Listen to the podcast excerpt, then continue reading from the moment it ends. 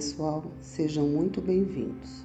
Aqui quem fala é a Edna e hoje vamos continuar com o 11 episódio do estudo do livro Renovando Atitudes, de Francisco do Espírito Santo Neto, pelo Espírito de Hamed, numa série de 55 capítulos.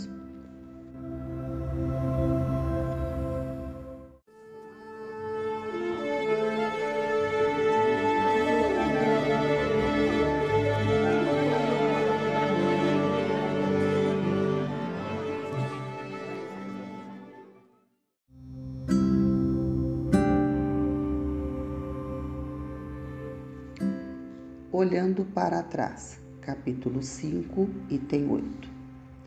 Tal é aquele que, tendo feito mal sua tarefa, pede para recomeçá-la, a fim de não perder o benefício do seu trabalho.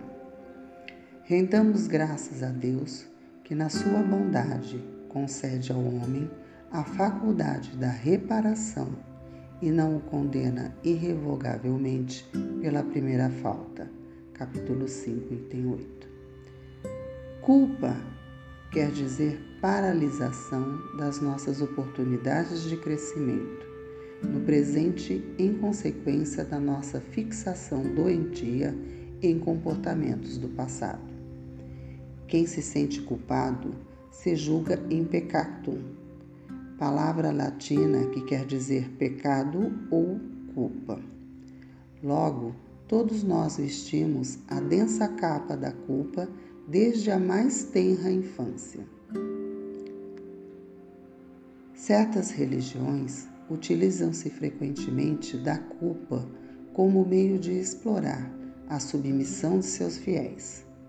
Usam o nome de Deus e suas leis como provedores do mecanismo de punição e repressão afirmando que garantem a salvação para todos aqueles que forem tementes a Deus.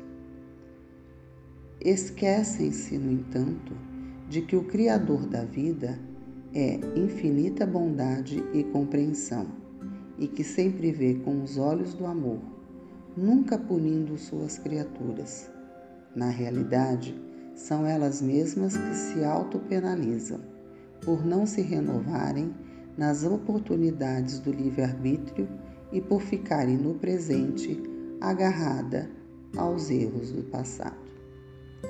Nossa atual cultura ainda é a mais grave geradora de culpa na formação educacional dos relacionamentos, seja no social, seja no familiar. No, no recinto do lar, encontramos muitos pais induzindo os filhos à culpa você ainda me mata do coração. Tática muito comum para manter sob controle uma pessoa rebelde. Ou dos filhos que aprenderam a tramóia da culpa para obter aquilo que desejam. Os pais de minhas amigas deixam elas fazer isso. Culpar não é um método educativo, nem tampouco gerador de crescimento, mas um meio de induzir as pessoas a não se responsabilizar por seus atos e atitudes. Em muitas oportunidades, encontramos indivíduos que teimam em culpar os outros, acreditando ser muito cômodo representar o papel de injustiçados e perseguidos. Colocam seus erros sobre os ombros das pessoas, da sociedade, da religião, dos obsessores, do mundo, enfim.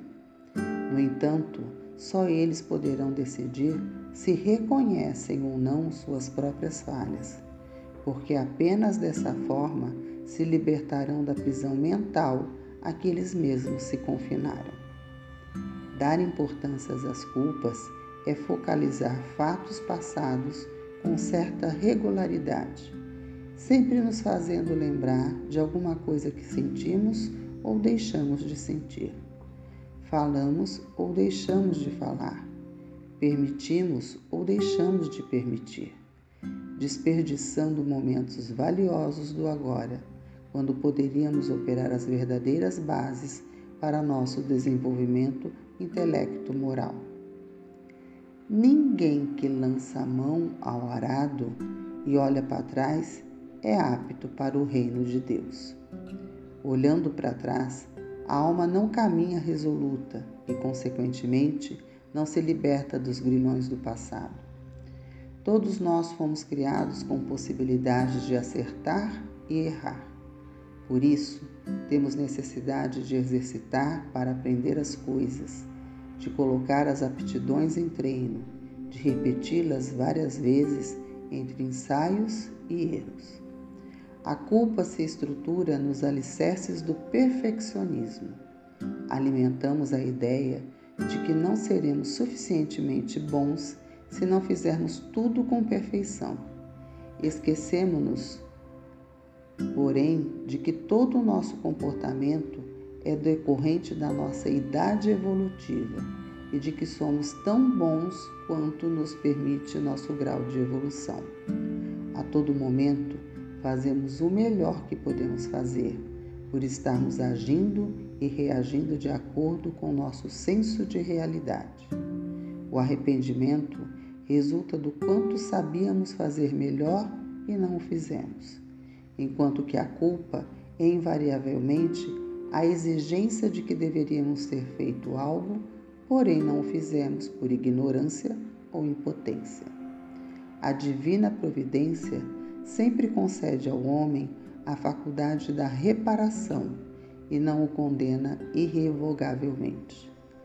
Não há razão, portanto, para culpar-se sistematicamente, pois ele será cobrado pelo muito ou pelo pouco que lhe foi dado, ou mesmo muito se pedirá àquele que muito recebeu.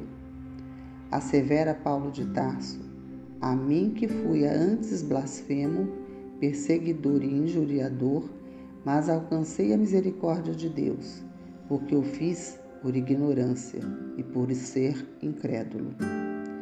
Tem-se dessa forma um ensinamento claro.